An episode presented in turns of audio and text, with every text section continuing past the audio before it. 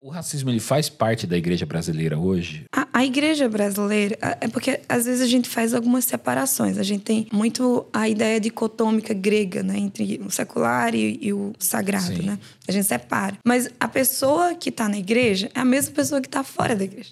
E se o racismo existe no Brasil, logicamente, as pessoas que estão na igreja também estão reproduzindo esse racismo e estão sendo Sim. racistas. Existem pessoas que são cristãs e que reproduzem esse racismo. Porque, primeiro, o racismo ele nem sempre ele é consciente. Ele, por ser um estigma, por ser algo naturalizado, nem sempre é uma coisa que a pessoa reflete conscientemente e está reproduzindo. Algo que é plantado na mente das pessoas sem que elas percebam.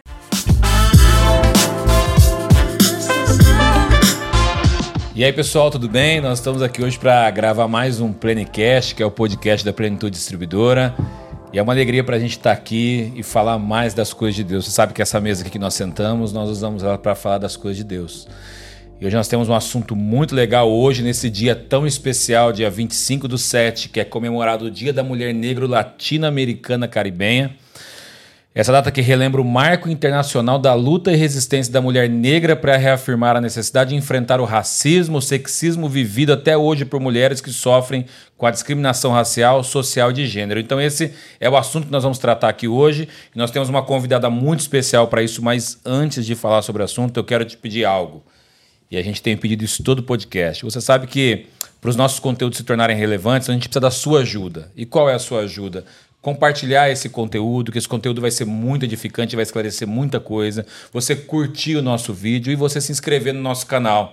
Nós temos uma meta de chegarmos em 100 mil inscritos no nosso canal. E nós contamos com vocês para isso. Nos ajude, nos ajude aqui a, a batermos essa meta, tá bom? E é claro, você sabe que a Plenitude também vende livros e bíblias, inclusive nós estamos com o autor aqui do livro que nós vendemos aqui também na Plenitude, que também é o nosso trabalho, que é levar a literatura de maneira acessível a todas as pessoas do Brasil. E hoje, para falar desse assunto, a me apresentar, né? Tô aqui, não estou falando, nem apresentei nem o cara que está aqui mim, do meu lado, cara. né? Brincadeira. Fala Bom, aí, Richard. Nem meu nome é mim. Diogo Scremin e ao meu lado é Hugo Scremin, que é o meu irmão. Eu sei que não parece, até quando nós dissemos para a nossa convidada Jacira, que está aqui, que nós vamos apresentá-la, ela até achou estranho. Falou: Nossa, será que eles são irmãos mesmo? Nós, somos irmãos, não parecemos, mas somos. De sangue, de sangue e de Cristo. Em Cristo. E hoje, para bater esse papo sobre racismo, sobre o estigma da cor, que é o tema do livro da Jacira, nós estamos aqui com ela, com a autora, para falar sobre isso. Tudo bem, Jacira? Tudo bem, Hugo. Hugo? Diogo, Diogo e, Hugo. e Hugo. Ah, Deus. Vocês são tão iguais que eu. Desculpa. Parece gêmeos. É. Tudo bom, Diogo e Hugo. Muito obrigada pelo convite. Muito bom estar aqui com vocês no Planecast. Eu acho que vai ser um papo bem bacana. Eu acho que o pessoal vai gostar. Amém. Espero. Amém, amém. Bom, falando um pouquinho da Jacira, vou te apresentar. Jacira, então, é nascida em Guiné-Bissau e mora no Brasil desde os sete anos de idade. É formada em Ciências Contábeis pela Universidade Federal da Paraíba é mestranda em Educação, Arte e História da Cultura pela Universidade Presbiteriana Mackenzie. E é pós-graduanda em Teologia Bíblica e Exegética do Novo Testamento pela Faculdade Internacional Cidade Viva. Também é uma das fundadoras do Projeto Agostinhas, que depois ela vai poder falar um pouco mais sobre o projeto, formado por mulheres cristãs que buscam promover o debate sobre o racismo à luz da Bíblia. E é autor de, autora desse livro aqui, você que está vendo aí na câmera, O Estigma da Cor, que trata do assunto do racismo à luz da Bíblia. É um livro lançado uma coedição entre a editora Guitanda e a editora Thomas Nelson.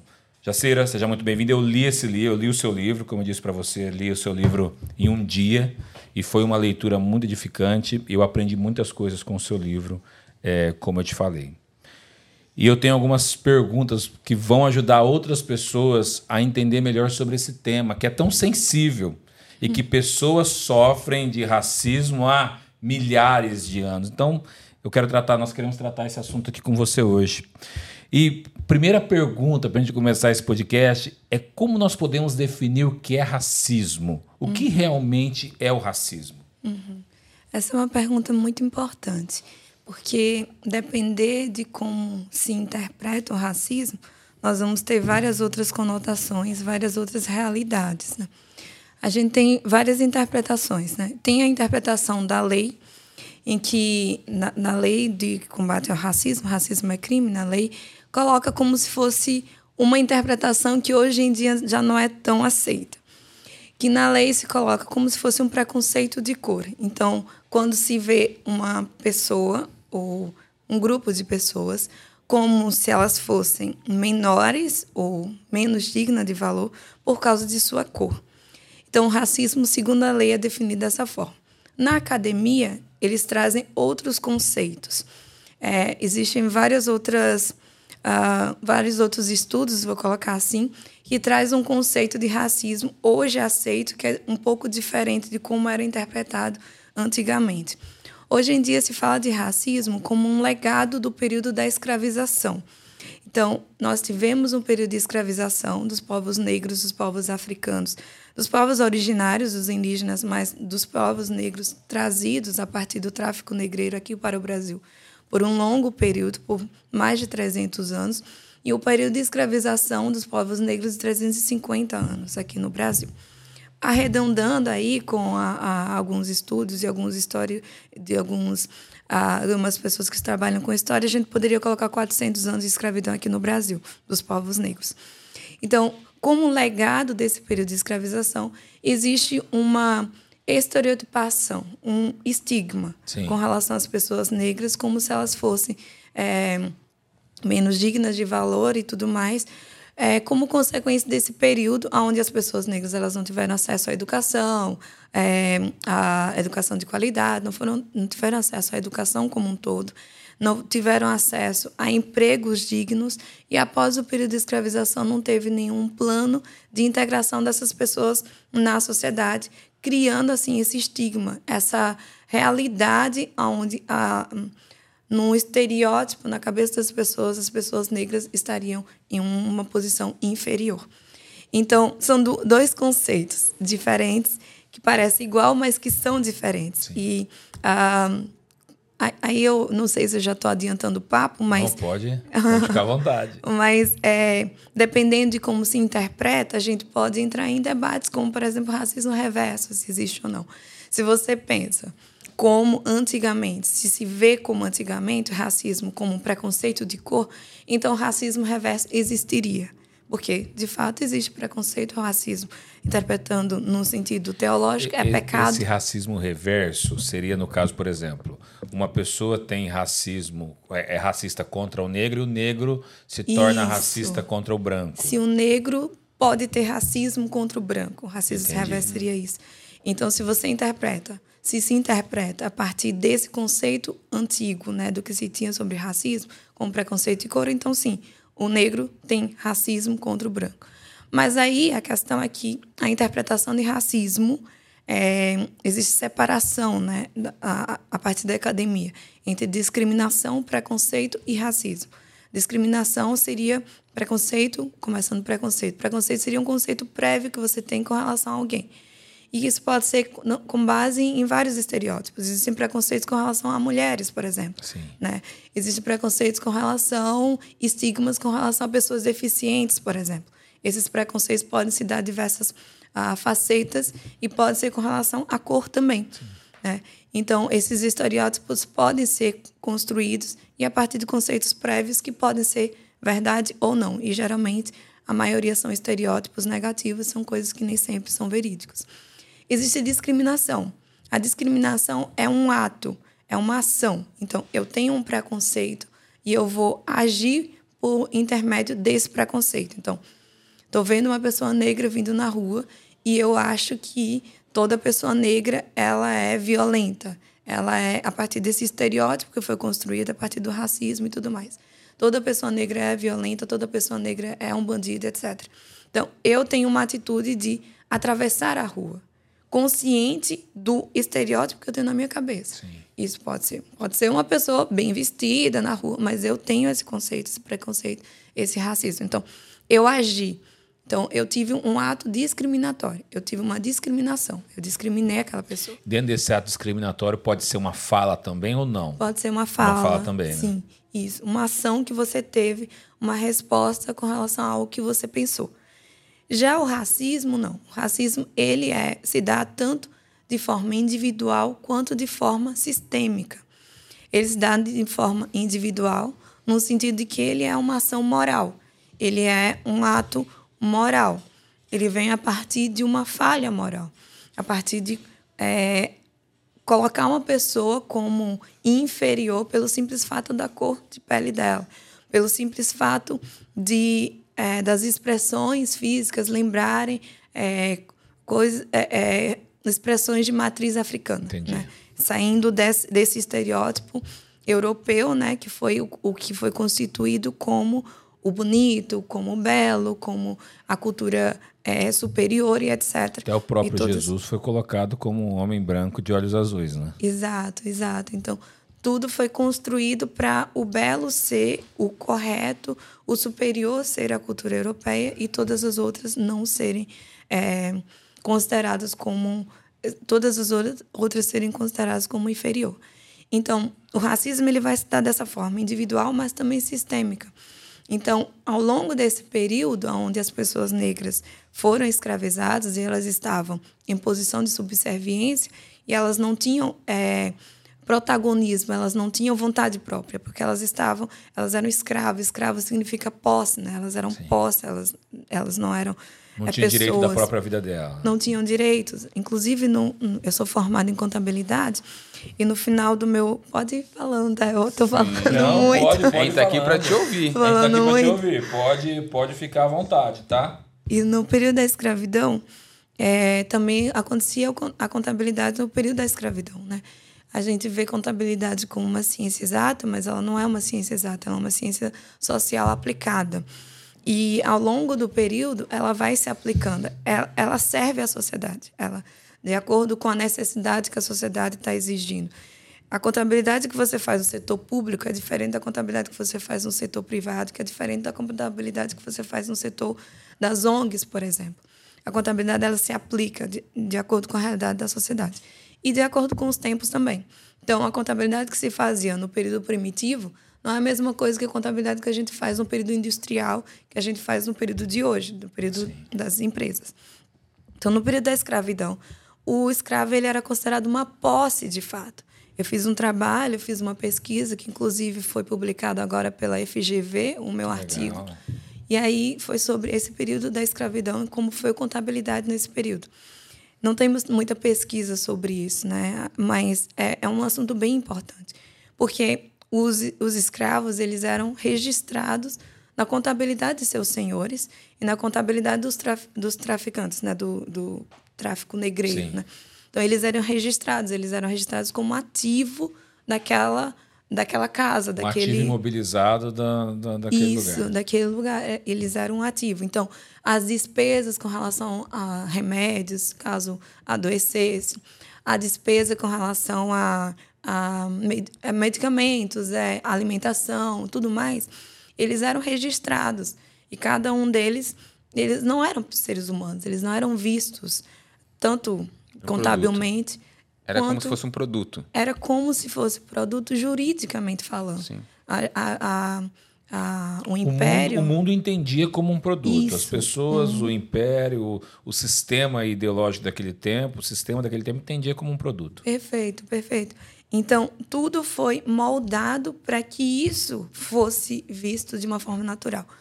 O, o Luther King, Martin Luther King, ele, numa entrevista da NBC News, ah, ele estava fazendo uma entrevista com alguns ativistas né, que estavam pelos movimentos dos direitos civis. Foi dois anos, eu acho, eu não estou lembrando exato o tempo, da, dois anos antes da morte do Luther King. Eles fizeram essa entrevista com alguns ativistas daquela época Inclusive, entrevistaram também Malcolm X e outras pessoas que estavam lutando pelos direitos dos negros e contra o apartheid lá nos Estados Unidos. E aí um entrevistador ele faz uma pergunta bem interessante. Ele, ele fala para o Luther King é, que tiveram vários imigrantes nos Estados Unidos. Por que é que os negros estavam lutando pelo direito dos negros especificamente? É, qual era a diferença? É simplesmente pelo fato do negro ser negro, ter a pele escura? Inclusive, o nome do meu livro eu tiro dessa entrevista, hum. né? Que aí o Luther King ele fala do estigma da cor.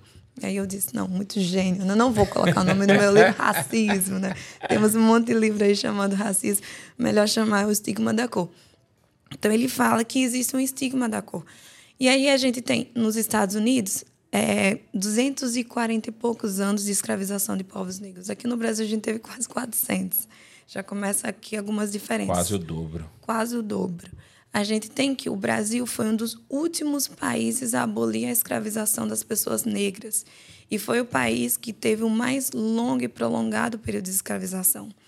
Então, tem uma realidade muito particular e muito específica do país que a gente precisa levar em conta. E toda essa ideologia, né, esse sistema, né, como você bem falou, que sustentou a escravização, foi justificado de diversas formas, como Luther King vai falar. Foi justificado a partir da moralidade, colocando-se, escrevendo-se, instituindo, colocando uma ideologia de que a cultura europeia era de fato moralmente superior às outras culturas, especialmente a cultura é, africana, a cultura negra foi-se colocado justificativa pseudocientífica, nós temos estudos como cranometria. Inclusive, eu fiz um, uma postagem recentemente nas minhas redes sociais que teve o caso, né, mais ou menos recente, do, do Vinícius Júnior, né? que bem ele, recente. Bem recente, né? E que algumas pessoas não entendem, né? Por que, que é racismo chamar um negro de macaco? E isso tem uma justificativa no período da escravização que foi uma das justificativas para a escravização, a pseudociência da cranometria. Isso foi com base no darwinismo social. A ideia do Darwin, né, de que nós ah, da evolução, né, darwiniana, que nós viemos do macaco e etc, do, do ancestral lá e que fomos evoluindo até chegar à plenitude, enfim, do, da, de toda a organização do nosso corpo. No darwinismo social, eles pegaram, pegaram emprestado esse conceito de Darwin para dizer que a cultura africana ela estava atrasada na evolução, na escala da evolução. Então, os negros eles não foram plenamente formados, segundo essa visão. Eles estavam atrás na escala da evolução. Como que era? Nós tínhamos o macaco, nós temos o homem negro com a formação do cérebro não plenamente formada. Então, as faculdades volitivas de decisão, de protagonismo, etc., não estariam plenamente desenvolvidos. Por isso, estava tudo bem escravizá-los, porque eles não tinham vontade própria. Então, Entendi. essa era a visão. E, por último, tinha o homem usa, branco. Por isso usa esse termo, então. É. Chamando um, de macaco, uma ele está atrasado na, na Ele está tá atrás na evolução. Isso, ele é menor, ele não é plenamente humano. E aí, por último, né, estaria o homem branco europeu que estaria acima, que estaria a pessoa plenamente formada na escala da evolução. Então, a partir desse darwinismo social, esse estudo como cranometria, ah, tem imagens, ah, não, não sei se vai ser editado, não sei, ou, ou quem está assistindo, Sim. pode dar um Google e tem imagens de médicos mesmo daquela época, daquele período, que foram é, é, é, que pegaram pessoas negras, pegaram pessoas europeias, homens brancos, e mediam, literalmente crânio. mediam o crânio. E diziam que o crânio da pessoa negra era menor, não estava formado e etc. E foi sustentado isso durante esse período. Meu Deus. Então, é loucura para a gente, loucura. né? Da nosso período olhar para isso, mas aconteceu loucura. e foi sustentado por muitos e muitos e muitos tempos. Também foi, foi justificada a escravização a partir da Bíblia também. E é aí que nós, enquanto igreja, nós entramos. Né? Nós, enquanto cristãos, nós entramos. É, foi justificado diverso, por, por, diversas passagens, por diversas é, coisas. É, é, até uma questão que está aqui, porque a Bíblia trata a questão escravagista, né? Tanto no Antigo Testamento como no Novo Testamento, inclusive em Filemão, né? Que eu acho que é a é carta mais... Tá. Aí é que tem, tem, tem várias coisas com relação à justificativa sim. à bíblica com relação à escravização. O, o que eu estou querendo dizer é que as pessoas podem sim, pegar sim. isso e distorcer, claro. entendeu? Então, aconteceu uma coisa é, que, se chama, que se chama hoje da Bíblia dos Escravos. Ela está sendo, ela é exposta na, no Museu da Bíblia lá em Nova York. O que, que aconteceu? Nessa Bíblia dos Escravos, eles, os missionários ingleses, eles tiraram quase que 90% do Antigo Testamento e eu não vou lembrar dos números exatos, mas 45% mais ou menos ou mais do Novo Testamento. Tudo o que dizia respeito à dignidade do ser humano, a que Deus criou todas as pessoas é, iguais, né? a imago Dei, a dignidade e respeito que nós devemos ter mutuamente com todas as pessoas foram retiradas da Bíblia. Isso literalmente aconteceu. É maluco da gente pensar, Sim. porque nós, enquanto cristãos, que a Bíblia é a nossa regra de fé e prática, que a gente usa as escrituras como regra moral, né, de consciência, tanto para nós quanto para as pessoas, quanto para a sociedade. É uma loucura pensar isso, mas isso aconteceu e isso está sendo exposto. É uma rara Bíblia que foi encontrada e que era usada por esses missionários. Nos Estados Unidos a gente sabe que ah, existem as igrejas negras, as igrejas Sim, brancas. Isso a gente conversar que é bem, Estados Unidos ainda é bem separado. Bem separado, bem é bem separado ainda, né? E no período da escravização existiam os, os, os padres, né, os, os pastores que eram só para pessoas os escravizados. E eles utilizavam dessas Bíblias. E eles não falavam sobre Filemon, eles não falavam sobre o que Paulo falou. Sim, eles não falavam sobre amar ao próximo, eles não falavam sobre tratar com dignidade, sobre mansidão, eles não falavam sobre isso. Eles só pregavam sobre a questão de que você deveria permanecer em servidão. Era só isso. Que, que a falava. carta a Filemon é um pedido de Paulo para que Onésimo fosse Exatamente. tratado com o amor de uma pessoa como qualquer outra pessoa, né? Exato. Então, é, teve a, a, Bíblia dos Escravos, né, que foi utilizado por muito tempo, e houve várias justificativas a partir da palavra de Deus. Uma das mais famosas e que ainda tem e que ainda ressoa no nosso meio é a maldição de Cana, que aí em Gênesis 9 a Bíblia registra né, que Noé ele ele ele faz uma vinha e aí ele bebe, ele fica nu e aí o seu filho Cã ele vê o seu, o seu pai na sua nudez. O que era um absurdo, né, para a cultura daquela época, etc. Existem várias interpretações teológicas com relação a essa passagem, mas era um absurdo. E aí quando Noé ele fica sóbrio, né? Ele ele amaldiçoa Canaã, que é a descendência de Cã. Sim. Segundo essa visão, né, que foi construído durante esse período da escravização, Primeiro, eles localizam geograficamente, dizendo que a região né, que foi amaldiçoada aí nessa maldição seria a África. Então, a África foi amaldiçoada por Deus, isso é uma coisa que se fala, inclusive até hoje. Né, dos nossos... E recentemente, um, não vou citar o nome, mas um pastor caiu num erro muito grande de citar isso daí. Pois é, é repetido até hoje. É. É, e se fala que o sinal físico né, que foi dado foi a pele negra, então os negros seriam amaldiçoados por Deus. E, enfim, a visão que, que não está no texto, né? Quando a gente vai olhar o texto bíblico, primeiro, não tem nenhuma referência à África, o texto não tem nenhuma referência geográfica, não tem nenhuma referência à cor. E é importante a gente. Aí eu vou fazer outro disclaimer também, que é, escravo para a gente, né, nesse período, significa algo, por causa desse período de escravização europeia e como ocorreu e as consequências disso no nosso período, essa questão do racismo. Mas escravo, no período primitivo, não tinha a ver com cor. Não. Isso vai ser construído na escravidão moderna, na escravidão do século XVI, XVII. Tinha a ver com povos. Tinha a ver Sim. com perca de guerras, é. com povos. Não tinha existiam pessoas que tinham pele clara e que eram escravas, Sim. que estavam em período de servidão.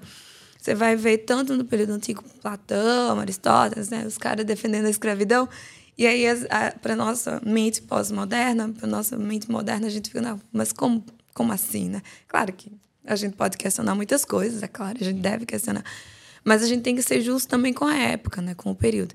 E no período de lá, a escravidão tinha a ver com trabalhos manuais. Né? O trabalho intelectual ele era sacralizado, né? enfim, só era para elite e pessoas específicas, sempre foi e continua sendo, inclusive até hoje. É, ainda que alguns escravos, como Daniel, por exemplo, tiveram esse benefício por ter uma mente muito é. diferenciada, então trabalhava com... Né? É, é, foi uma exceção. É, exato. E, e aí, no período... E a, a, a o trabalho manual era feito pelos servos, né, pelos escravos. Então, a escravidão no período primitivo era isso. Escravidão no período moderno tem a ver com cor também, porque foi é, acrescentado esse, esse, esse elemento, né? E foi justificado, né? como a gente está falando. Então, é, a escravidão na Bíblia não tem a ver com cor. Então, você não vê isso nesse texto, porque não tem nada a ver com isso. Quando Noé amaldiçoa a servidão, não tem a ver com pessoas negras especificamente. Não tem nada a ver, não está sendo dito sobre isso. E outra coisa também que é importante, que é um furo muito grande, mas que foi usado durante esse período, é que todos os descendentes de, de Noé, quando a gente vai olhar lá na linhagem, de todos eles, o único que não vai para o continente africano é justamente os descendentes de Cã. Sem Jafé vão para lá. Então, foi justificado, foi, foi dito isso, e é, é, é, é falado ainda, repetido ainda isso, até os tempos atuais. Mas não é, não é visto na Bíblia. Então, a escravidão ela vai ser justificada. E aí, o, o que acontece? A gente tem quase 400 anos e nesse ano, em 2023, a gente completou 135 anos de abolição da escravatura. É muito pouco tempo. É muito pouco. Foi ontem. A gente tem é, pessoas que, que, sei lá, os avós, é, bisavós foram Até escravos. ontem tinha gente viva que foi escravo. Exatamente. Então, é, a gente tem uma realidade tanto de pessoas vivas, tanto de pessoas que tiveram seus bisavós e avós, é, e uma ideologia que foi sustentada biblicamente, né?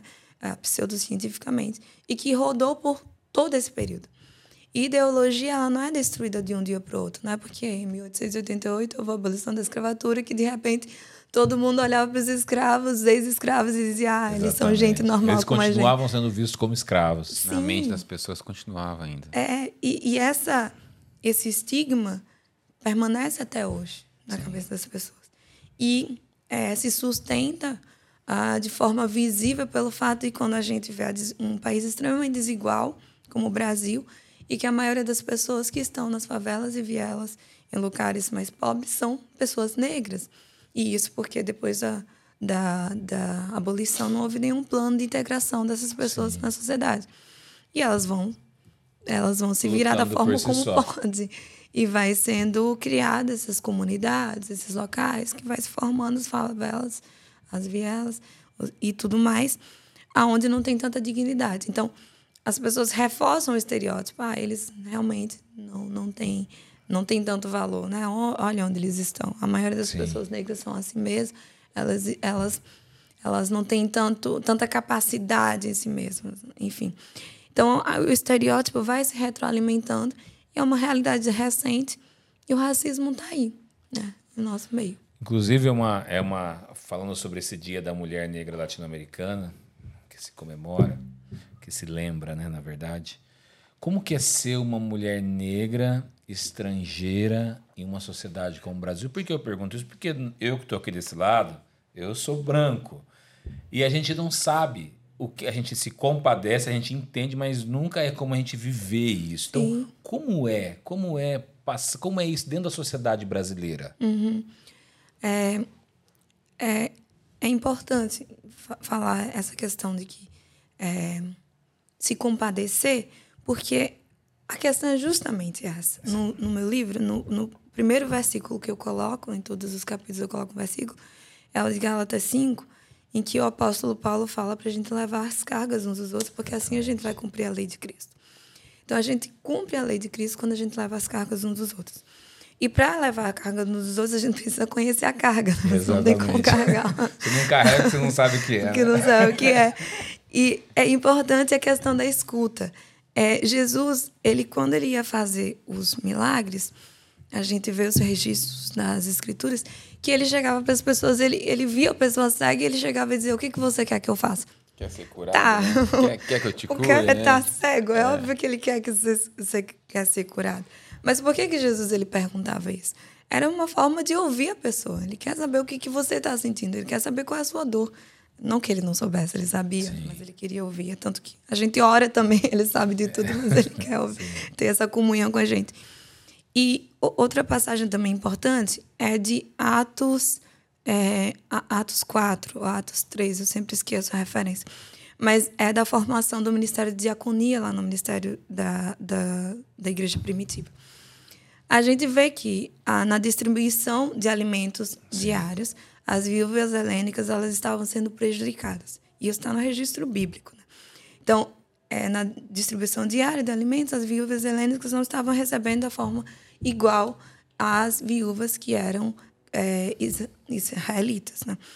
Então, o que acontece? Elas vão falar com os apóstolos. Elas chegam para os apóstolos e dizem: a gente não está recebendo igual as viúvas, a gente não está. A gente está padecendo aqui, está errado.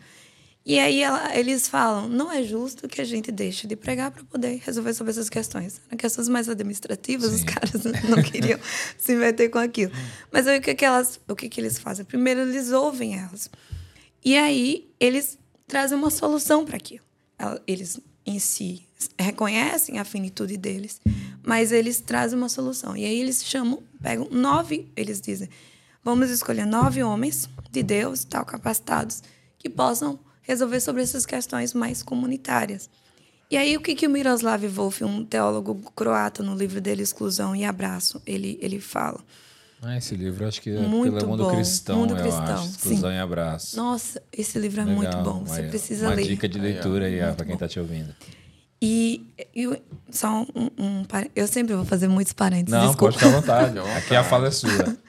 o Miroslav, ele é croata, né? E o povo dele, ele, eles também foram explorados durante muito tempo. Então, mesmo ele sendo branco, mas ele fala a partir dessa questão. Agora eu, eu não vou escrever, eu não vou lembrar qual foi o outro povo que explorou eles, né, por, por muito tempo. Mas eles foram explorados por muito tempo. E ele escreve esse livro, mas ele escreve a partir da dor também.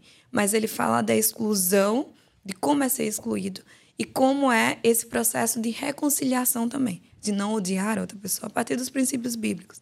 Esse princípio de reconciliação, mas enquanto a gente combate, sim, as injustiças. É um livro muito equilibrado, muito bom. Muito bom mesmo. É na linha assim de John Stott, desses caras assim. Legal. assim. É muito bom. E o Miroslav me segue no Twitter, eu preciso falar eu isso. Eu comecei a te seguir no Twitter. Olha que legal. Ontem eu cheguei na igreja, a gente está tendo um congresso. Ontem, eu, inclusive, o Bibo estava aqui ontem e falou: Nossa, vocês vão conversar com a Jaceira, que legal. E eu cheguei na igreja, tinha um pastor, um pastor amigo meu da, da nossa igreja, e falei, pastor, amanhã eu vou ter um podcast muito legal com a Jacira. Ele falou, siga ela no Twitter. Ai, que legal. que engraçado. Oh, o Twitter ainda vive, hein? O Threads não bateu o Twitter. Ah, Threads acho vai que não demorar, vai bater. Hein? Vai demorar. E aí o Miroslav, ele, ele, ele traz é uma coisa, uma sacada bem legal, de que todos os nomes que foram... É, chamados, esses nove nomes né, das pessoas que, dos, que os apóstolos elencaram para resolver esse problema, eles eram nomes helênicos, eles eram nomes gregos. Então, literalmente, a Bíblia está nos falando: você quer resolver o problema? Ouça o que aquele povo realmente tem a dizer. A primeira, o primeiro passo é a escuta. Jesus nos ensinou isso, é, os apóstolos estão nos ensinando isso a partir do momento que eles chamam o próprio povo grego para resolver o problema aí que estava acontecendo. Né? Então, o processo de escuta é muito importante. E por que, que eu falo isso? Porque nós, enquanto igreja, eu, eu sempre digo que a gente está começando a começar a falar sobre a temática do racismo. Geralmente, quando a gente trata sobre essa temática, as pessoas chamam de mimimi, vitimismo. E não tem isso que a gente está tendo aqui, Diogo Sim. e Hugo. As pessoas geralmente dizem que é besteira, né? E aí, no livro eu até coloco, eu até estou cortada também. É como se eu tivesse um corte físico e eu mostrasse para as pessoas e dissesse, tá sangrando. E as pessoas dissessem para mim, não, é, é mimimi, é besteira da sua parte, você, você não está sendo uma adulta, né? você está sendo muito criança. E, e, é complicado isso, né? Porque a Bíblia mostra exatamente o contrário. Então, como é ser uma, uma mulher negra no, no Brasil? Né? É, a partir da academia se fala né, da pirâmide social, da, de influência, de, de espaço na sociedade. A gente tem a pirâmide, o homem branco está no, no topo da pirâmide, né, geralmente. Quando a gente vai olhar ah, como CEOs, como pessoas de influência, na Câmara, né, quando a gente vai olhar, a maioria das pessoas que estão tomando a decisão, que estão nessa tomada, nessa liderança, são homens e homens brancos, no caso.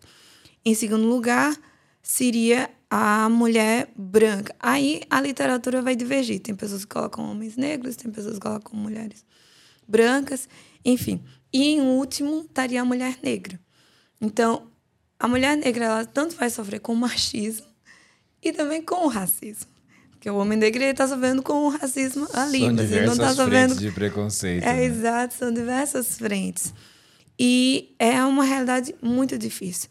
É, a, a mulher negra, ela tá na, na que está na comunidade, por exemplo, tem um, um, capítulo no meu livro né, sobre a mulher negra né, e a feminilidade. Quando a gente vai olhar alguns conceitos de feminilidade, ah, a mulher não pode trabalhar, a mulher não pode estudar. Eu costumo dizer que algumas, algumas discussões não cabem à mulher negra. Tipo, as pessoas vão lá discutir, seja em congressos, seja na internet. Ah, a mulher pode trabalhar? É uma discussão que para mim não faz muito sentido, porque a mulher negra está trabalhando desde o período da escravidão. Sempre trabalhou. Sempre trabalhou. Essa discussão não é para gente. E aí, é, a Sojourner Truth, eu até conto da história dela aqui. Ela estava num, num evento, num congresso, durante o período que estava sendo construída a ideia da feminilidade, porque a ideia da feminilidade ela foi construída e foi no período foi construída num período histórico também, né? Que foi no período que estava sendo é, muito divulgada a ideia do American Way of Life nos Estados Unidos, né? O estilo de vida americano. E aí que era aquelas propagandas bonitonas, estilo de vida de consumo, aquela coisa toda. E que era sempre uma família branca, enfim, a elite dos Estados Unidos. E que, enfim, por causa da segregação, Sim. era muito latente. Era muito forte isso. E aí, estavam num congresso lá, e era um congresso de mulheres, e aí estava se falando sobre feminilidade, né? E um homem estava falando, ah, a mulher ela é mais frágil, ela precisa ser ajudada a subir na carruagem, ela precisa ser ajudada a fazer as coisas, aquela coisa toda. Eu li no seu livro. É, e aí a Sojourner, ela fala uma coisa muito interessante, muito impactante. Ela fala, aquele homem está falando que as mulheres devem ser tratadas como parte mais frágil. Mas eu, enquanto mulher negra, eu nunca fui tratada como parte mais frágil eu sempre trabalhei na. Ela, ela tinha sido escrava, ela era ex-escrava, e ela disse que ela trabalhou da mesma forma que os homens. Ninguém tratou ela como parte mais frágil quando ela estava sendo escravizada.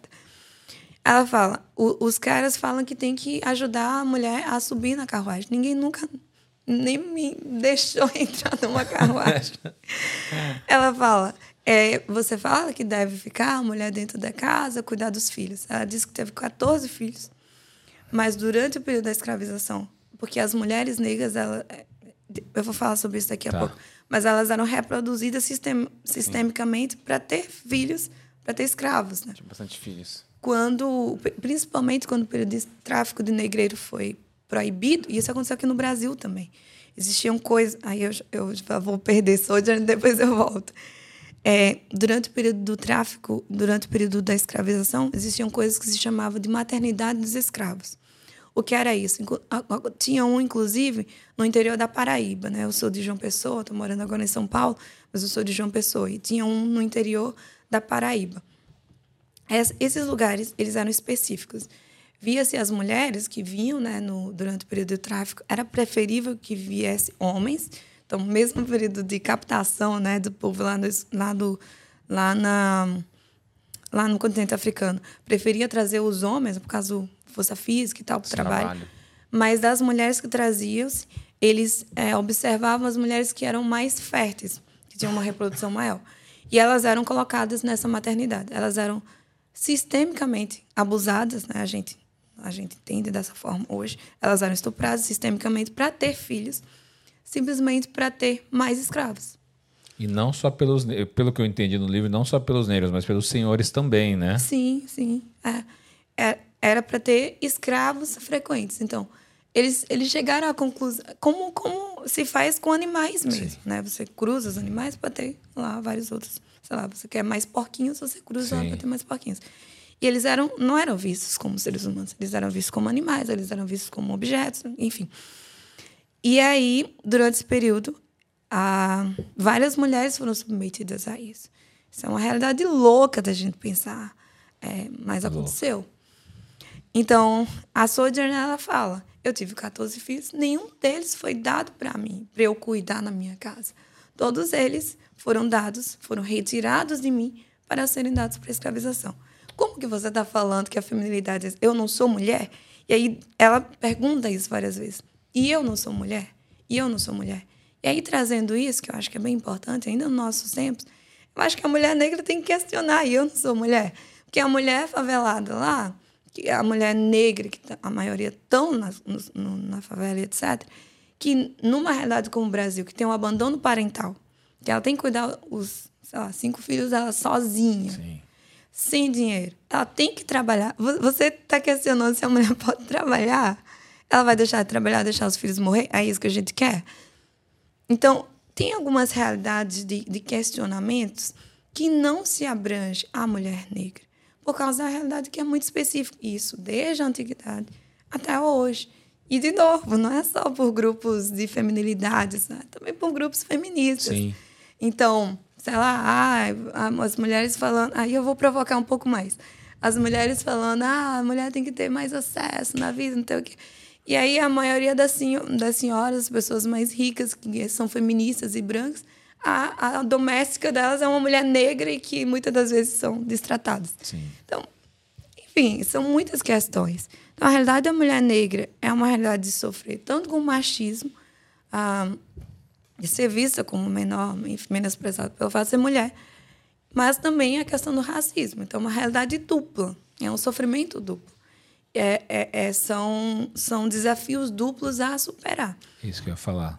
Então, eu acho que a mulher negra, para ela, o homem negro também, mas aqui a gente está falando da mulher, para você conseguir chegar a uma posição melhor, você vai ter que fazer um esforço dobrado do que se uma pessoa branca fizesse, né? Eu diria que triplo, né? Porque o homem negro ele tem que fazer um, esforço é, dobrado, né? Ele tem que tanto se esforçar por si só, mas também vencer as barreiras do racismo. Mas aí a gente tem que se esforçar por nós mesmos, ter ali uma base, né, segura de, de educação e etc. Sim quanto se esforça em uma mulher negra e pobre, então, nossa, gente, é uma realidade muito Sim. louca. E que é uma realidade muito latente aqui no Brasil, né? Que é, é, é bem visível.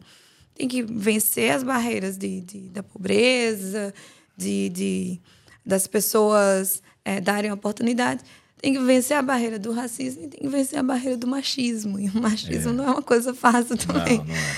Então, assim, é uma realidade muito complicada. Muito complicada, que a gente precisa de consciência, de entender e de dar suporte também, né?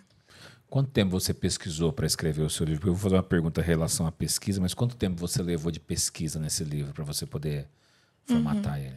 Então, o livro ele, ele, vai ser constru... ele vai ser construído por muito tempo, na verdade. Porque é, eu, eu atuo, né? Eu tenho eu atuo na internet também, eu, eu tenho presença na internet e de muito tempo. Então, eu estou produzindo, escrevendo coisas na internet desde, eu acho, 2016, 2017. Faz tempo. Cinco anos, hum. seis anos. É, faz um tempo já. Então, quando foi em 2020, com o caso lá do George Floyd nos Estados Unidos, eu já falava sobre racismo né, na internet, o pessoal conheceu o meu perfil a partir de falar sobre o racismo pela Bíblia, né? a partir da Bíblia. E aí, uh, um, um, um vídeo, um texto que eu tinha escrito acabou viralizando, foi parar no mídia ninja, não sei, alguma mídia bem famosa assim. E eu achei interessante porque eu não era crente e no meu texto tinha textos bíblicos. Então, eu disse, ah, bora evangelizar. e aí é, foi parar nisso e viralizou. Até hoje tem gente que curte esse vídeo. Viralizou mesmo, espalhou muito. E com isso, veio, assim, mais de 5 mil pessoas me seguirem, tipo, de uns dois, três dias. Eu fiquei assustada, obviamente. Eu fiquei muito assustada. É, mas aí eu percebi uma necessidade também. Porque eu. É, o, o, livro vai ser construído desses textos que já tinham sido construídos, claro que melhorados, com citações, etc.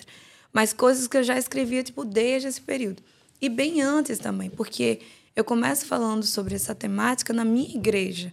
Eu, eu era da. Agora, em São Paulo, estou quase virando presbiteriano, os presbiterianos estão me cercando muito, né?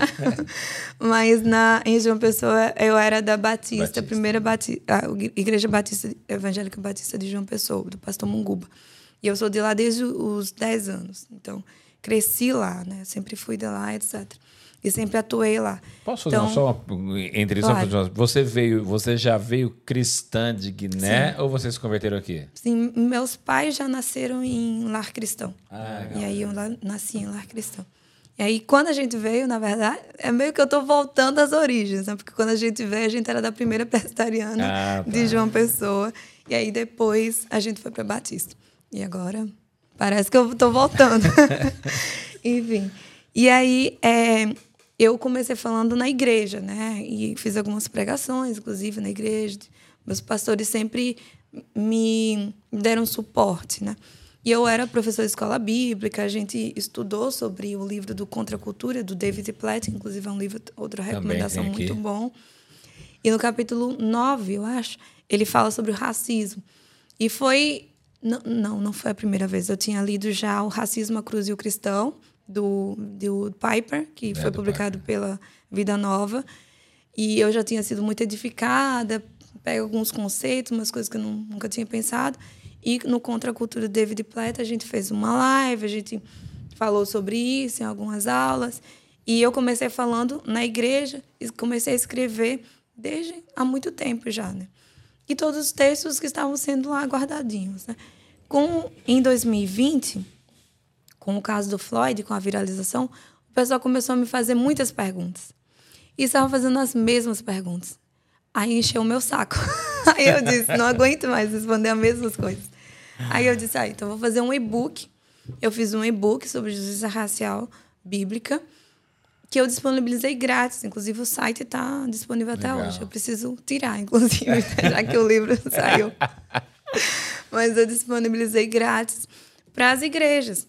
E, mas, assim, a ideia era realmente que as pessoas entendessem coisas básicas. Porque as pessoas estavam me perguntando, não, não sabia que racismo era pecado. Não sabia que tinha como interpretar isso à luz da Bíblia.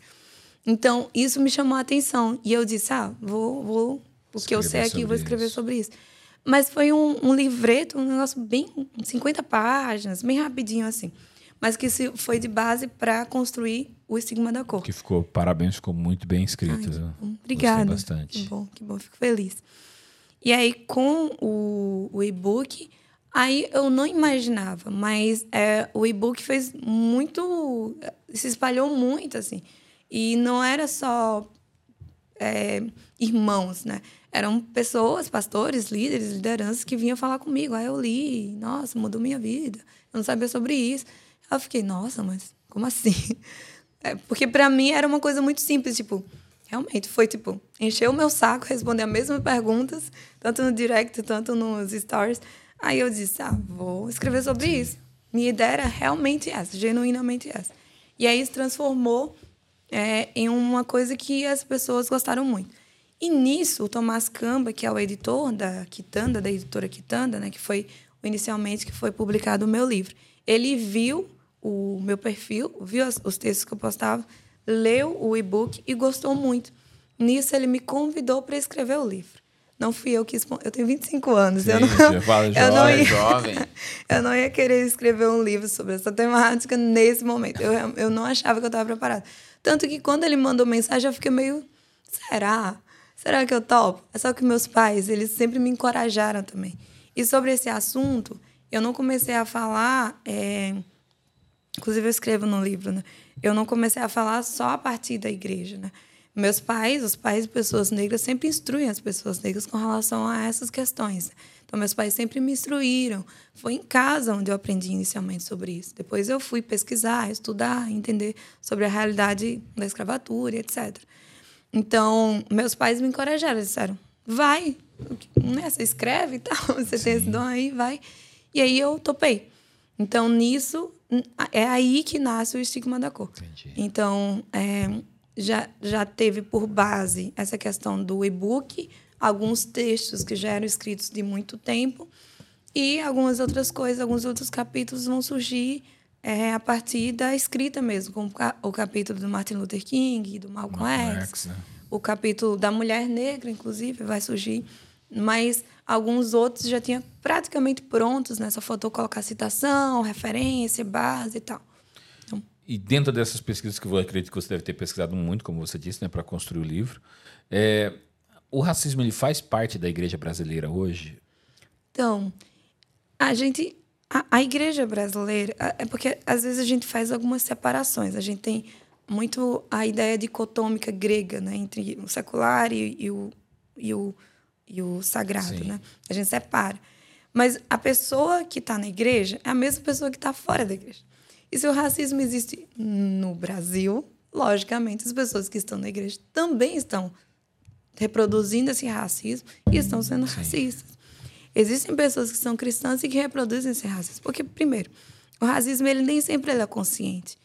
Ele, por ser um estigma, por ser algo naturalizado, nem sempre é uma coisa que a pessoa reflete conscientemente e está reproduzindo. Algo que é plantado na mente das pessoas sem que elas percebam é uma desde ideologia, criança. Né? Isso, é uma ideologia que foi construída. Você olha para a televisão, você só eu, lá, a gente tá na semana aqui de estreia da Barbie, né? Meu aniversário de oito anos foi tema Barbie. e, mas naquele período, é, a gente não tinha, sei lá, bonecas negras. A gente olhava para a televisão, só tinha pessoas brancas. Sim. Pessoas que estavam no protagonismo eram pessoas brancas. Isso aí, algumas pessoas vão dizer, ah, é besteira. Mas não é besteira. Isso é, forma é formação é da, da visualização, imaginário, da imaginário das pessoas. Então, as pessoas vão criar o imaginário de que a pessoa negra não é digna para estar nesses lugares. A pessoa negra não é digna de ter protagonismo, de fazer as coisas, não é, não é digna e não é capaz. Então, a partir dessa, dessa visão, hoje em dia, né, algumas coisas têm melhorado, a gente tem pensado sobre isso, mas a nossa sociedade ela foi formatada, ela é formatada assim. O racismo ela nem sempre é consciente. Às vezes é o imaginário que está lá, é algo que foi construído, que você olha e você simplesmente reproduz. Sim. Então, existem cristãos que estão reproduzindo racismo. É, é, que se não passar por um processo de reflexão, de entendimento do tema, não vão parar de reproduzir. Então, é, na igreja a gente tem, quando a gente vai olhar, por exemplo, a sociedade brasileira, na estrutura social, quanto mais você sobe na pirâmide social, mais branca ela vai ficar. Quanto mais qualidade de vida, instrução e etc., são pessoas brancas. Geralmente homem branco, mas pessoas brancas como um todo. Você vai num bairro extremamente rico de São Paulo. A maioria das pessoas, não só de São Paulo, mas do Brasil Sim. todo. A maioria das pessoas que vão estar lá, quase que 90, 90 vamos chutar aí, 92% das pessoas vão ser pessoas é, brancas. Você vai num subúrbio, você vai numa periferia, 90 e poucas pessoas que vão estar lá vão ser pessoas negras. Isso como legado da escravatura. Isso forma um imaginário também das pessoas. Então, é, quando a gente vai para a igreja, a estrutura se repete. A maioria das nossas lideranças que estão tendo protagonismo, que estão fazendo as coisas, são pessoas brancas. Isso não é porque a gente é ruim, nossa, a gente odeia Sim. os negros. não queremos os negros aqui. Não, a religião mais negra do Brasil é a religião cristã, não é o candomblé, nem é, nem é não sei se as pessoas Até sabem Até porque hoje é a maior religião do Brasil dominante é o cristão, né? Isso. E nas periferias, o que, o que salva a vida de vários pais, etc., é o cristianismo, Sim. é o trabalho dos missionários, dos pastores, etc. É importante pontuar isso também. É, é, mas as nossas lideranças, a maioria das pessoas são brancas e vai construindo esse imaginário. A gente, querendo ou não, Sim. tá lá. E aí é, precisa dessa postura ativa mesmo, né? Da gente observar isso, essa questão, entender né, o legado da escravatura e como que a gente pode trazer essa realidade multiétnica do evangelho para as nossas igrejas físicas também. Porque quando a gente olha para a realidade do reino, para a realidade das escrituras, Cristo ele vem para congregar em si povos de todas as línguas, todos os povos, e para formar uma igreja multiétnica. Então, a igreja invisível ela é multiétnica. Sim. Nós estamos aqui no Brasil, mas nós temos irmãos que são paquistaneses, Sim. que estão no continente africano, norte-americanos, enfim, que estão no mundo todo. E nós servimos ao mesmo Deus, e nós somos irmãos. Sim, Querendo exatamente. ou não, a gente não escolhe nosso irmão, né? eles são nossos irmãos. Então, essa é a realidade multiétnica. Então, por que, que a gente não consegue nas nossas igrejas refletir essa multietnicidade do evangelho. Então, é, então essa realidade do Brasil também a gente vê nas igrejas. Então a gente precisa entender a questão do racismo, precisamos dar oportunidades. A gente precisa falar sobre isso, especialmente nos ambientes de formação cristã, seminário, uh, faculdades, porque racismo, falando para nós enquanto cristão, é, é, um, é uma questão moral, é uma questão de teologia pública e é uma questão de ética cristã. Então, por que, que nas, nas matérias de ética cristã e teologia pública nas nossas universidades e centros formativos cristãos não está falando sobre essa questão? Porque é uma questão atual. É atual e, e vocês querem, pode falar. E é algo que não é abordado também. Uhum. Na teologia, é. nas faculdades. Não é? Quem é o grande teólogo que a gente tem no Brasil que está falando sobre não. isso? Não. Em 14 anos de convertido, eu nunca ouvi falar isso em nenhuma igreja.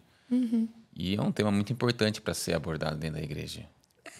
É que como a gente Não é visto tem... como pecado. Isso é que eu achei legal no seu livro. Você diz a imoralidade sexual é pecado, né? O, o, são diversas áreas que nós consideramos pecado. Uhum. Mas não se considera o racismo, ou não se lembra do racismo como um pecado. Sim. É, eu, eu acho que não se considera, não se entende mesmo. Nesses dias eu estava sendo atacada na internet, de novo, mas não. eu, todo dia acontece, já, já acostumei. E aí o pessoal estava falando justamente isso, que o racismo não era pecado. Teve um cara que falou até assim, nossa, ele, ele foi muito, muito sem noção. Ele falou assim, é, já sei qual a passagem que fala de racismo com pecado. Segundo a Pinóquio, não sei o que, não sei o que, que dizendo que era mentira, né? Sim. né? Tipo, foi muito louco, foi muito agressivo, né? Mas é, a gente não tem nenhuma passagem que diga que aborto é pecado. E Exato. aborto é pecado. E a gente defende que aborto é pecado. A gente, pasme, a gente não tem nenhuma passagem que fale sobre trindade. Isso aí foi um conceito teológico que a gente inventou. A gente não tem nenhuma passagem que fale sobre é, várias questões que a gente fala, que a gente trata e que não está lá explicitamente. nós sabemos que é uma verdade, mas que não estão escritas de maneira explícita. Isso. Não sejais abortistas. Não, não tem essa passagem. Seria segundo a Pinóquio também. mas aí é que está a gente não deve ser abortista, a gente não deve apoiar o aborto. O aborto é uma iniquidade. Sim. Nós entendemos isso, porque nós. Só Deus tem o direito de tirar a vida. Nós somos pró-vida. Sim. Aí é que tá, nós somos pró-vida, e ser pró-vida é ser pró-vida do início da vida até o último é momento da vida. Desde a concepção, desde o bebê no ventre, até o último estágio. A gente deve ser contra um monte de gente faz um monte de iniquidade contra pessoas velhas. Sim. Que a gente sabe que tem né? O abandono, o que, que a palavra de Deus fala sobre o abandono dos pais, etc. E a gente sabe que isso acontece, inclusive nos meios cristãos. Ah, saiu de casa, deixa o pai lá, se vira. Pais mais velhos, vou colocar no asilo. E ok, não estou condenando colocar sim, no asilo, sim. mas não visitar e abandonar. Não, nunca mais isso, esquecer isso é a pessoa. É pecado, biblicamente falando.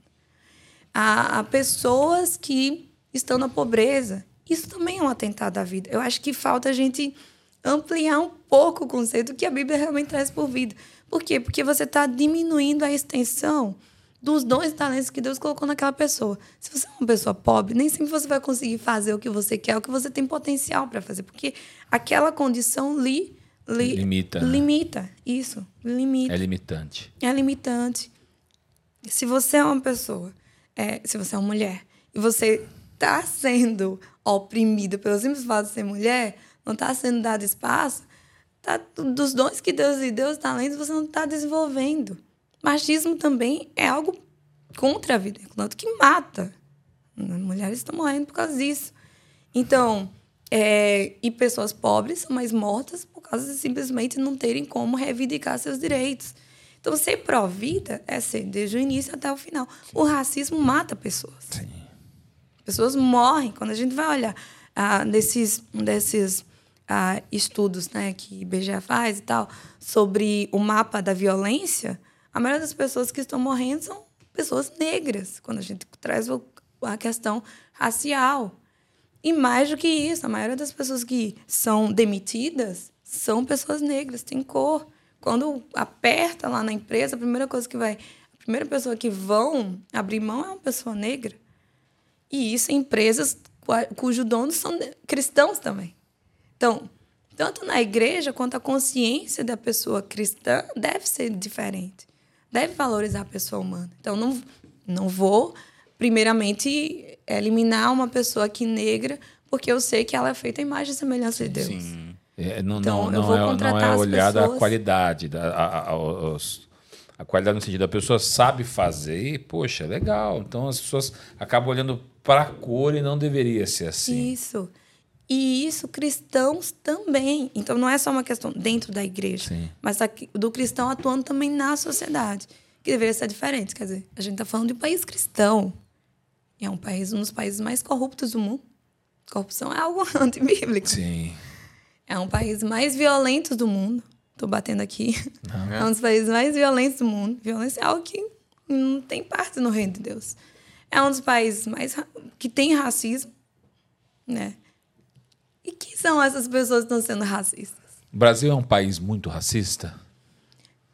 É porque, assim, o racismo do, do Brasil, né, tipo, nos Estados Unidos, é algo que é individual, é, é, é estruturante, né? Claro, por causa do legado da escravidão, é sistêmico. A segregação é também foi muito a forte segregação. nos Estados Unidos, né? E é algo que é mais visível. E, claro, não é só com a pessoa negra, como imigrante como um todo. Você é branco aqui no Brasil, mas nos Estados Unidos você é latino. É, exatamente. Então, é, as coisas vão ser diferentes lá. Então, as pessoas têm mais facilidade, por exemplo, do caso lá de George Floyd dizer aquilo foi racista.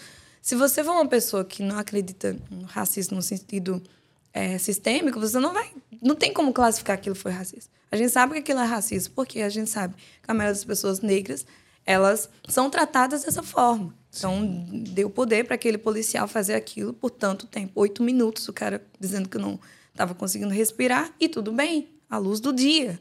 Uma pessoa branca tivesse naquela condição, a gente sabe que a atitude poderia ter sido diferente. Provavelmente teria sido diferente, eu diria. Então, no Brasil, é o que se chama de velado. Entendi. Às vezes é mais velado.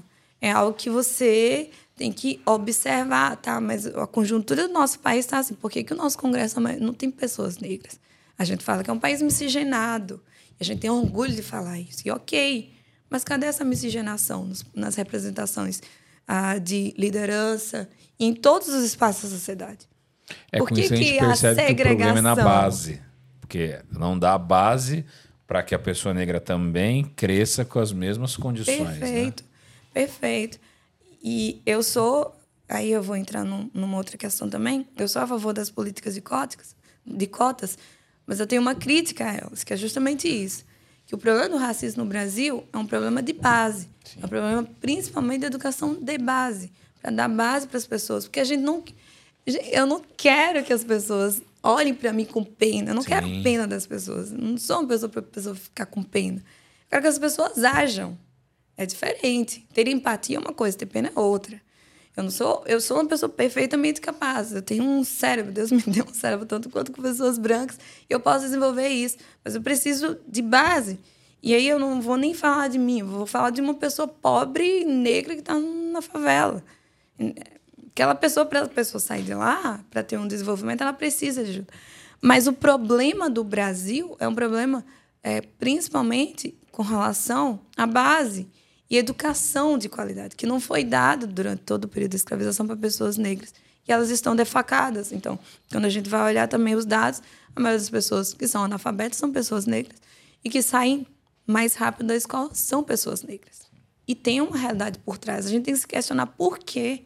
Por que, que esses dados existem. Então, precisa de uma educação de base, de qualidade e de incentivo para essas pessoas, porque a gente tem um legado aí muito grande de escravização. Mas aí o que acontece? Os nossos políticos colocam uma política que é positiva, mas que no, no, na ideia era que for na ideia da na, na lei mesmo das cotas foi escrito como política de a política nossa estava com o nome agora política de reparação mas talvez uma política recompensatória pelo Não. maltrato do Estado sim, sim. com essa questão essa é a razão e aí eles colocam como paliativa, política paliativa. O que é paliativa? É algo que é temporário. Para resolver assim. um problema temporário, seria isso. seria isso. Seria algo enquanto enquanto a, a gente não seria... resolve o problema que começa lá atrás, enquanto nós vamos gente... resolver o problema assim por enquanto. Isso, enquanto a gente está resolvendo o problema da educação de base, a gente vai colocar isso aqui para trazer uma equidade aqui, já que as pessoas negras e as pessoas pobres estão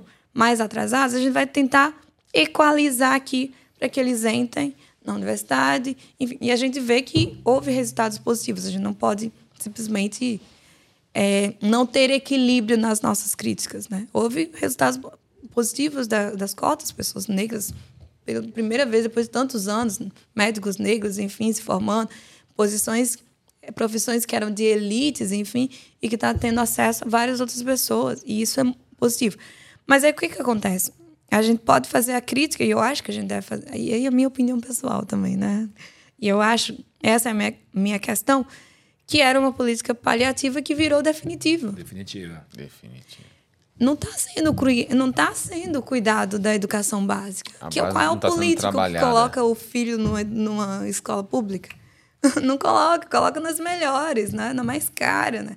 com os melhores professores e ainda com professores particulares. e agora a gente tem tido um problema também que a gente viu. Eu vi uma reportagem sobre isso um tempo atrás de uma pessoa, não lembro se foi, foi uma reportagem de uma pessoa que se, não era negra, mas se identificava como negra e ela queria a cota de uma pessoa negra porque Sim. ela se identificava como negra.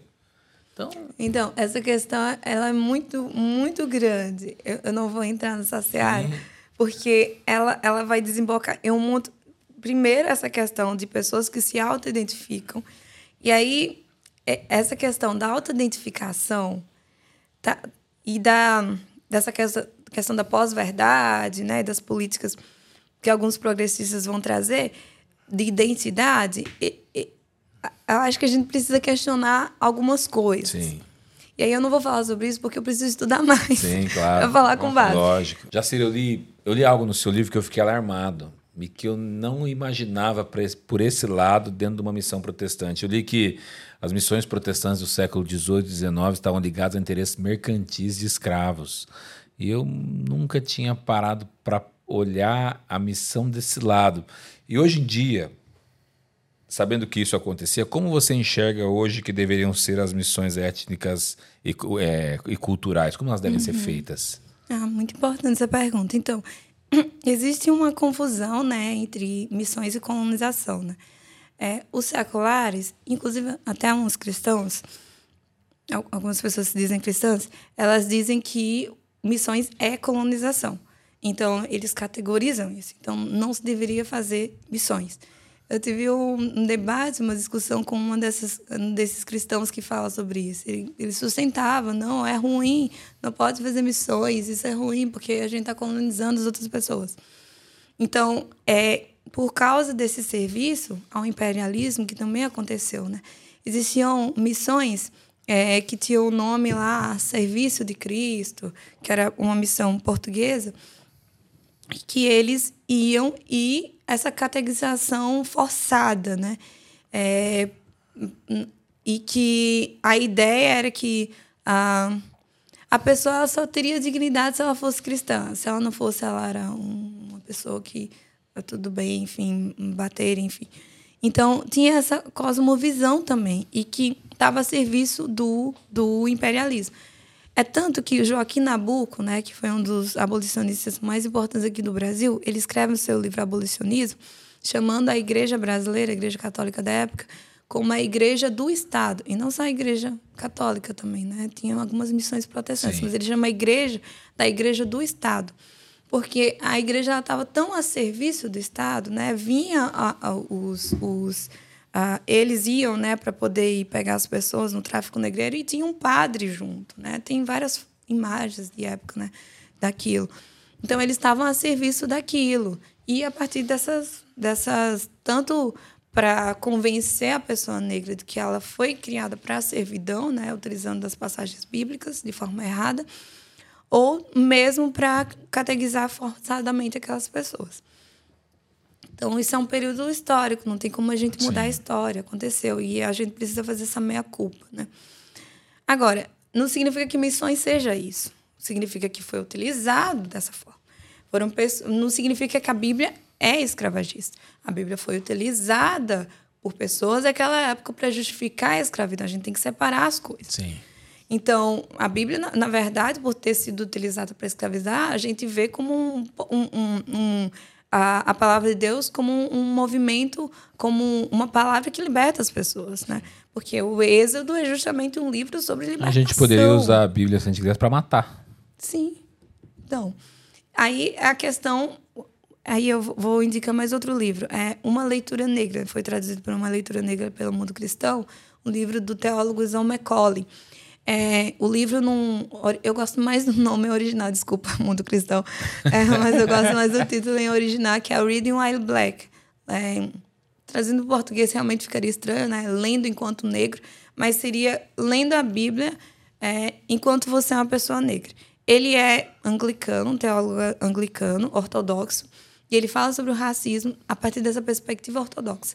E aí ele fala sobre a tradição de escravos é, escravos, pessoas do período da escravidão, que utilizavam-se da Bíblia para olhar para Deus, para encontrar é, em Deus uma fonte de esperança, na verdade. E aí o subtítulo é bem legal. É, é, é eu não sei, eu agora esqueci, não, sei o que, como exercício de esperança. Lendo a Bíblia como um exercício tá. de esperança, alguma coisa assim. Então, na Bíblia a gente encontra esses elementos de cuidado mútuo, de, de uh, ajuda mútua, de estarmos uns com os outros, que somos uns, como somos irmãos, etc. Inclusive, eu acho que essa é uma das razões da dificuldade da igreja entender que também existe racismo no nosso meio. Porque a gente acha que a gente é uma comunidade de irmãos e etc. Mas a questão é que nós não estamos no céu ainda, né? Nós estamos no, na terra, existem pecados e esses pecados estão no nosso meio. Então, é, por causa desse período da escravização, o, o Macaulay ele fala que esses senhores brancos, que eles utilizavam-se da Bíblia, eles tinham uma exegese ruim da Bíblia. E ele, ele deixa claro, ele, o Macaulay ele é professor do Novo Testamento na, na universidade a universidade foi o Billy Graham, que foi um dos fundadores, agora esqueci o nome. Wheaton College. Ah, Wheaton College. Estive lá pertinho agora. Ah, é? Eu tava em Chicago, a gente ia visitar, mas a gente não conseguiu ir. É, ele, ele é professor de Novo Testamento lá. E eu conheci, inclusive, o, o livro dele porque o Timothy Keller, o Tim Keller, indicou. Inclusive, o Keller, né, meu herói, eu cito ele um milhão de vezes no meu é, livro. eu vi algumas citações dele. E é, e aí o Macaulay ele fala que eles tinham uma interpretação ruim. Então acho que a gente tem que fazer essa separação. Eles tinham uma interpretação ruim, por isso que levou eles a justificar a escravização. Ou eles formaram uma interpretação ruim que levou eles justificar, porque eles já tinham a ideia prévia de justificar, então eles formaram essa interpretação para isso. Então, nesse período, eles tam, é, os missionários eles serviram né, a, a, a, a colonização utilizando-se da, da estrutura religiosa para isso, né? Ah, mas isso não significa que missões seja isso. Né? Missões é outra coisa. Uma agência missionária que existe há mais de 100 anos já entrou em contato comigo há uns anos atrás, dois ou três anos atrás, perguntando o que, que eles podiam fazer. É uma missão para o continente africano. Que legal. E eles falaram, o diretor, o, o responsável maior lá, ele falou comigo e ele disse que ele nunca tinha pensado sobre o racismo. E eles são uma missão para o continente africano, uma missão de missionários aqui do Brasil. Ele falou que nunca tinha pensado sobre isso, mas que depois, quando ele começou a ler as coisas que eu publicava, começou a pensar e analisar os missionários mesmo.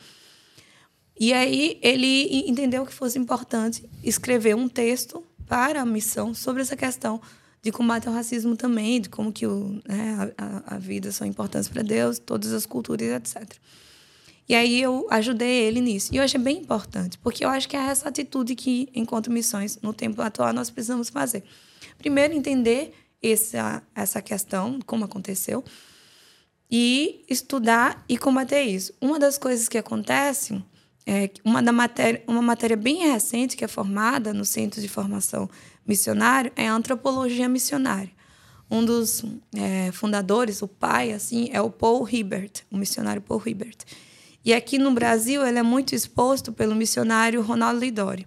Ele, inclusive, tá. tem um livro, eu não sei se é da Mundo Cristão, que é Antropologia Lidório, Missionária. Não é da De Santos, eu não lembro, não lembro. Ele tem um livro sobre antropologia missionária. E tem também outros, outros missionários muito importantes, como a Barbara Burns, que ela é missionária da Missão Juvep, lá no, na região Pessoa, que ela também fala sobre isso. Então, na antropologia missionária, ele, ele, ela nasce por causa desse legado colonialista da escravização, da, da, das missões. Então, isso reconhece, aconteceu, não tem como fazer. Sim. Mas a gente deve fazer diferente. E aí, eles falam muitas coisas, mas uma das coisas que eu acho importante, como estudante de cultura também, né, e cristã, eles dizem que a cultura ela deve ser, para um cristão, ele deve ser visto, para um missionário, como em, em três partes. Toda a cultura a gente deve ver em três partes. A cultura tem seus aspectos positivos, tem seus aspectos neutros, tem seus aspectos negativos. Toda a cultura, toda. Não tem uma cultura que Sim. tenha só aspectos positivos, tipo, que é o que o imperialismo pregava, né? A cultura europeia, ela só tem aspectos positivos e a melhor de todas. E a negra só tem aspectos negativos e deve ser rechaçada. O, a antropologia missionária aqui diz que a gente vai ter aspectos positivos, neutros e negativos. Vamos trazer para o Brasil, por exemplo, aspectos positivos da cultura brasileira. O brasileiro ele é muito relacional. Isso não é uma coisa que você encontra em todos os países. Não. Quando a gente chegou aqui no Brasil, é, meu pai, até, até hoje ele estranha. Meu pai foi o que mais sofreu com a mudança. Seu pai né? tem quantos anos? Boa pergunta. ele fez 50, ele fez 50, Ah, lembrei. jovem também. Novo.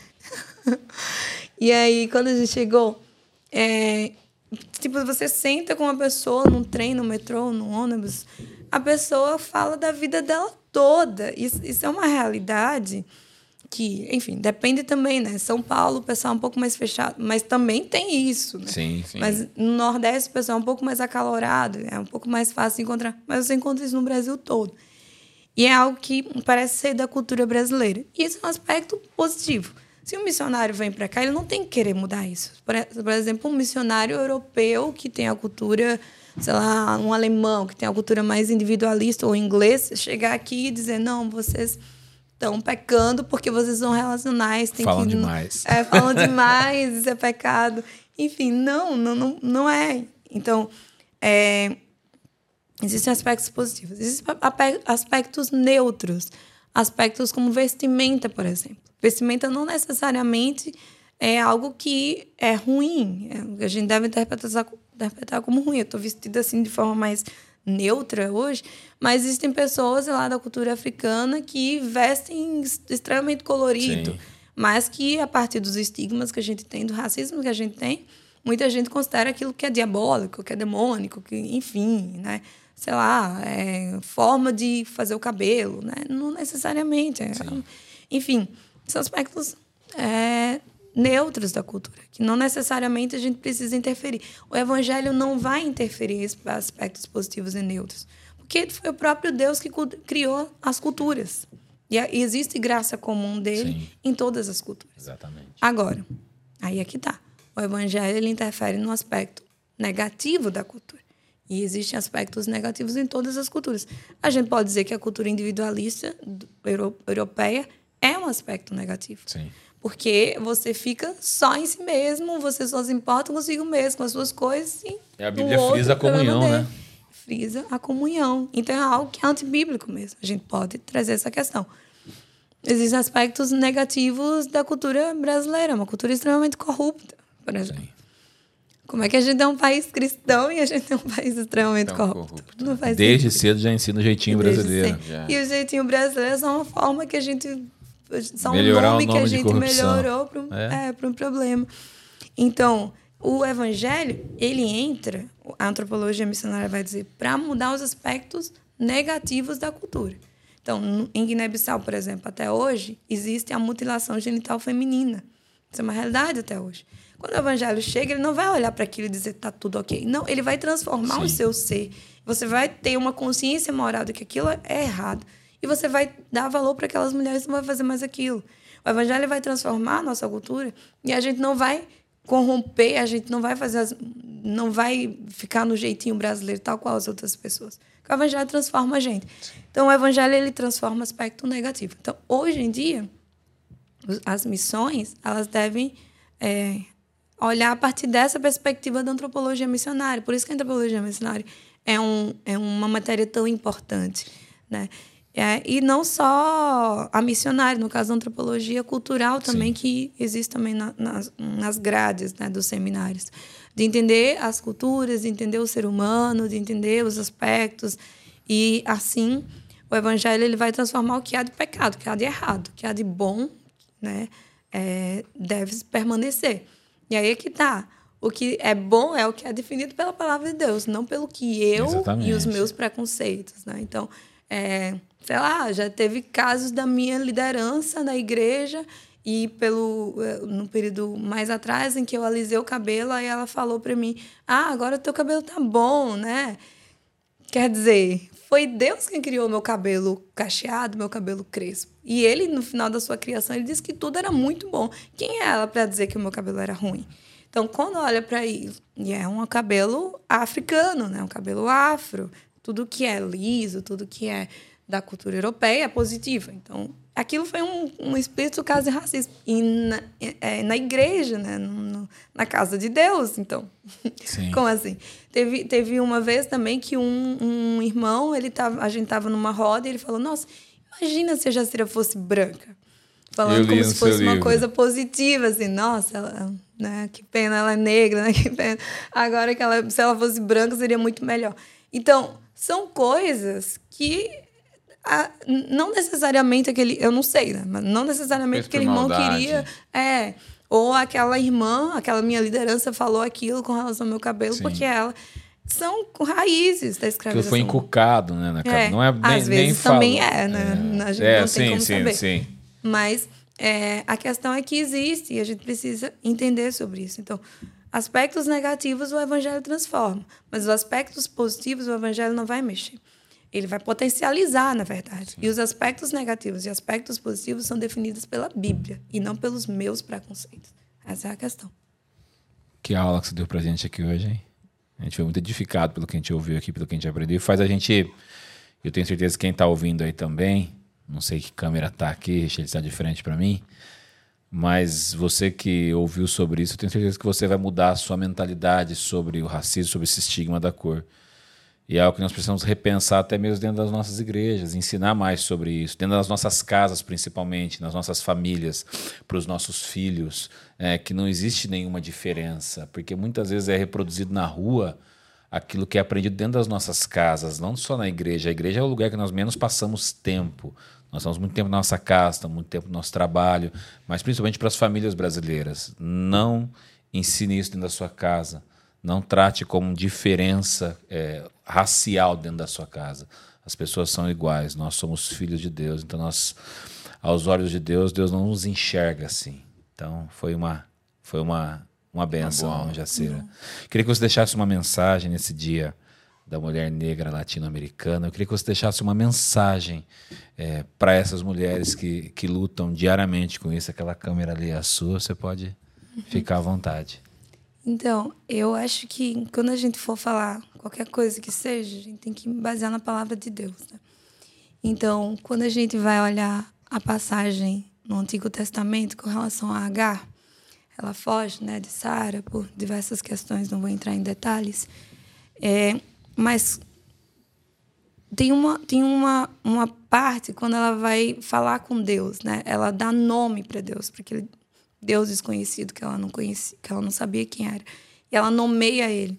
E a Bíblia fala que ela nomeia de El Roy, o Deus que me vê. Sim. Isso é muito interessante, porque a gente está falando de uma escrava, de novo, não tem a ver com cor, mas era uma escrava. Era uma pessoa que não era vista, que ela era simplesmente mandada, ela era uma posse. E ela não tinha dignidade. Mas ela olha para Deus e ela diz que Deus vê ela, que Deus contempla ela, que Deus é, dá dignidade a ela. Então, eu acho que essa é uma mensagem muito poderosa, muito poderosa. Mesmo em meio a um mundo que não nos vê, que muitas das vezes não nos vê, Deus nos vê. E isso não é pouca coisa. Isso, isso é, é, é poderoso, isso cura. Exatamente. e mesmo que Deus, mesmo que as pessoas ao nosso redor não nos vejam, mesmo que muitas das vezes a gente não tenha oportunidades, a gente não deve ter a nossa identidade baseada no que as pessoas dizem ou fazem conosco, mas sim no que Deus diz e como Ele nos trata. Então, nesse dia e em todos os outros dias, que a gente repouse nosso coração e a nossa mente na verdade de que Deus nos vê, que Ele contempla a nossa dor e que Ele, em algum momento, Ele vai agir tal qual Israel esteve, né? Ah, escravo por 400 anos. Né? E aí a, a, a, passagem fala né, que Deus ele ouviu e ele viu o seu povo. E aí ele veio e interferiu. Deus tem todo o poder, qualquer coisa. Seja lá o que você esteja enfrentando, Deus nos vê, ele nos ouve e ele pode interferir também. Então, é, vamos seguir lutando, vamos seguir conscientizando, mas não vamos perder o aspecto da fé da espiritualidade e da confiança no Senhor de que Ele é soberano sobre, sobre todas as coisas e que Ele é poderoso também para agir, para abrir oportunidades, para nos ajudar é, no que a gente precisar. Então, sigamos firmes e nos lembrando sempre que Deus nos vê. Amém. Essa passagem realmente é, é linda. Eu sempre. Esses dias falávamos sobre isso. Falávamos né? sobre isso, né? E com o El Roi, o Deus que me vê. Realmente é.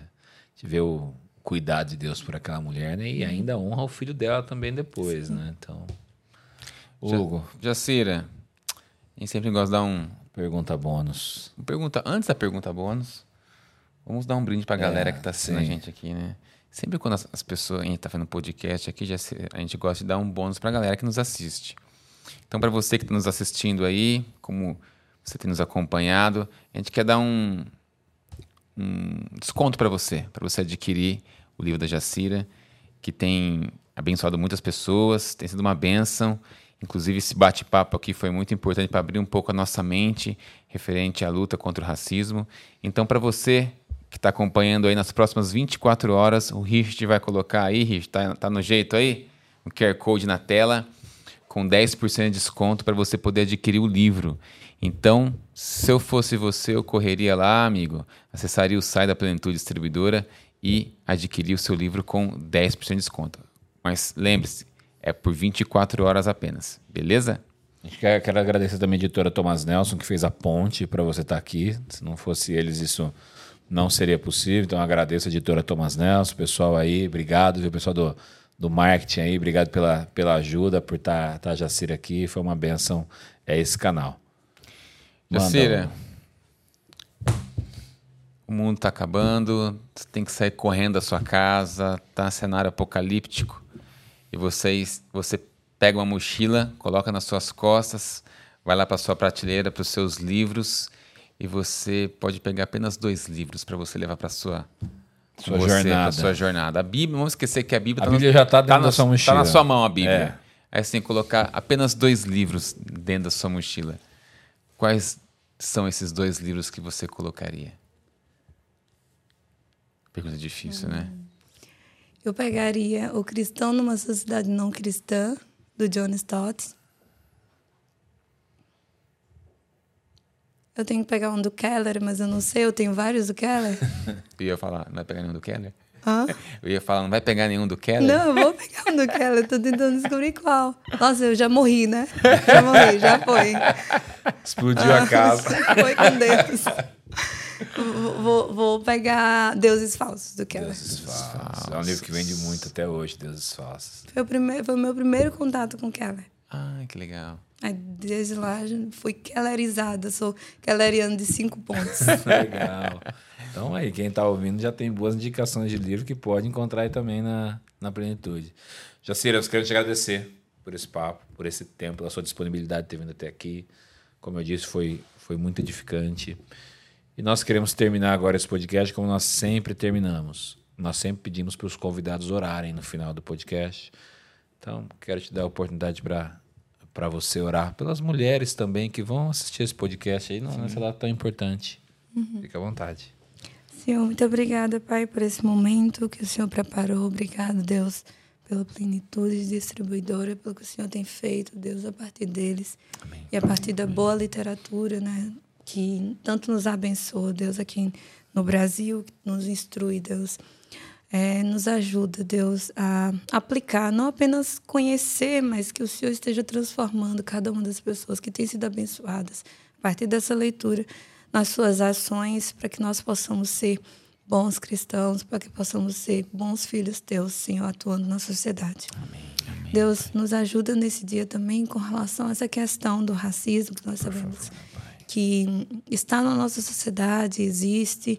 Nós sabemos que num grande dia o Senhor há de destruir o racismo, o Senhor há de destruir tudo que nos causa dor, assim como tua palavra diz. Amém. Mas que o Senhor nos dê é, perseverança durante o período que nós estamos aqui nesse, nessa era presente, durante esse lado da eternidade, que o Senhor nos dê constância em não desanimar e que o Senhor nos dê, Senhor, cada vez mais capacidade para conscientizar, para lutar pela justiça, de modo que a gente cumpra, Senhor, que o seu reino ah, assim como o seu reino né, foi feito para ser um reino de justiça, um reino de paz, que a gente busque, Senhor, cada dia mais a harmonia e a shalom. Ajude-nos, Senhor. Ajude cada filha tua, cada pessoa que está nos ouvindo e que nós estejamos, Senhor, cada vez mais no centro da tua vontade. Em nome de Jesus, amém. Amém, amém. Amém. Jacira, obrigado, viu? Eu obrigado, que agradeço. Jacira. Foi muito bom estar com vocês. Foi obrigado muito bom. E você aí que foi, foi abençoado, mais uma vez quero te pedir, curte, Compartilha, isso é um assunto muito revelante. É, revelante. Relevante para a nossa sociedade hoje. Então, Compartilhe esse vídeo, compartilhe com mais pessoas para que isso é, é para que essa questão do racismo seja melhor entendida pelas pessoas da nossa nação, do nosso país.